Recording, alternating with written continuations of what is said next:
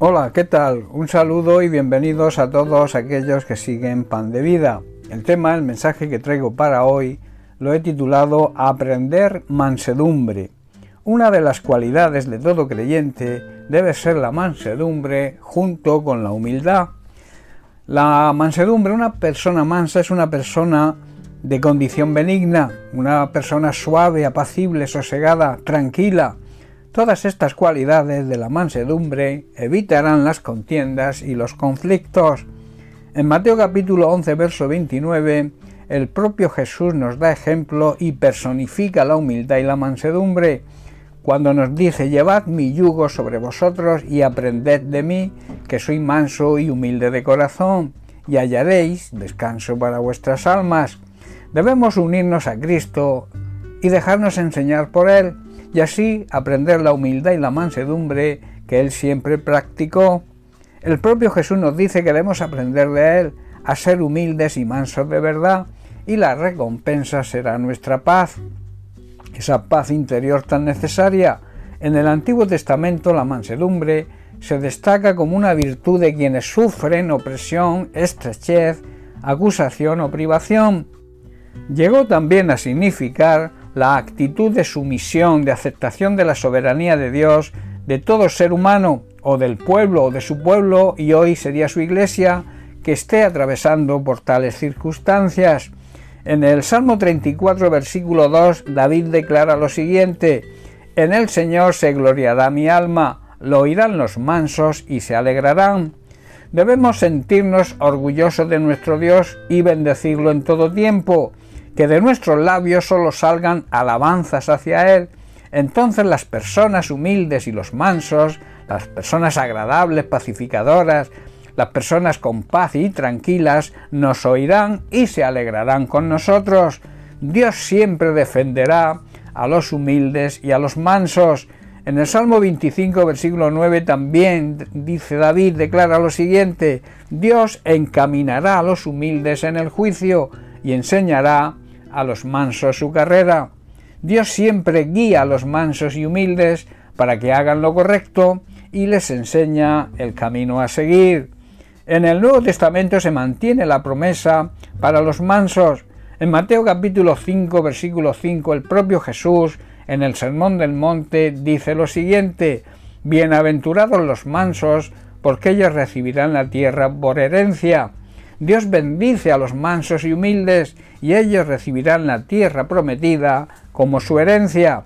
Nuestra tierra prometida es la vida eterna que empezamos a disfrutar como un anticipo en esta tierra y después de su plenitud en la eternidad en la presencia de nuestro Dios. La búsqueda de la mansedumbre también conlleva, y la Biblia hace énfasis, a que nuestra disposición hacia los demás sea con amor. Pablo así lo expresa en 1 Corintios capítulo 13, verso 7, donde vemos que con el amor verdadero existe siempre esta preocupación hacia los demás, porque dice todo lo sufre, el amor verdadero todo lo cree, todo lo espera y todo lo soporta.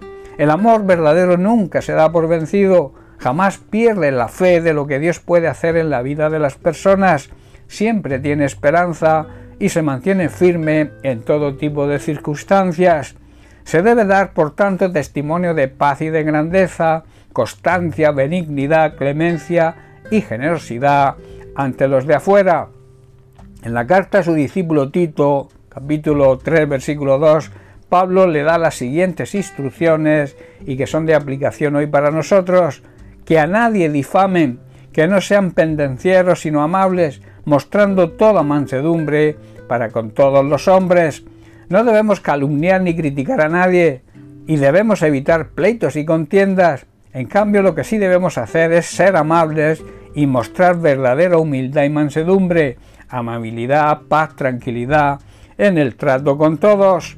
La mansedumbre, además de ser una imitación de Jesucristo y un don, o sea, un regalo de Dios, es una de las cualidades del Espíritu Santo. Pablo así lo expresa en la carta a los Gálatas, donde dice la clase del fruto que el Espíritu Santo produce en nuestra vida es amor, alegría, paz, paciencia, gentileza, bondad, fidelidad, humildad y control propio. Todas estas cualidades hablan de mansedumbre. y dice no existen leyes contra estas cosas. Y en Colosenses capítulo 3 versículo 12 vemos que la mansedumbre debe ser nuestra respuesta por haber sido escogidos y llamados para ser su iglesia santa.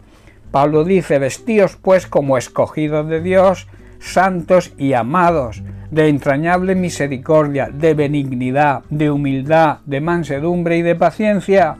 Dado que Dios nos ha elegido para que seamos su pueblo santo y su iglesia amada, nosotros tenemos que vivir una vida de compasión, bondad, humildad, gentileza y paciencia hacia todos los demás. Y Pablo también en Efesios capítulo 4 versículos 1 al 3 exhorta y nos dice, yo pues preso en el Señor, os ruego que andéis como es digno de la vocación con que fuisteis llamados, con toda humildad y mansedumbre, soportándoos con paciencia los unos a los otros en amor, solícitos en guardar la unidad del Espíritu en el vínculo de la paz. Debemos llevar una vida digna del llamado que hemos recibido de Dios, porque en verdad hemos sido llamados y los que hemos respondido a su llamado debemos ser siempre humildes y amables, pacientes unos con otros y tolerar las faltas que podamos tener y hacerlo por amor.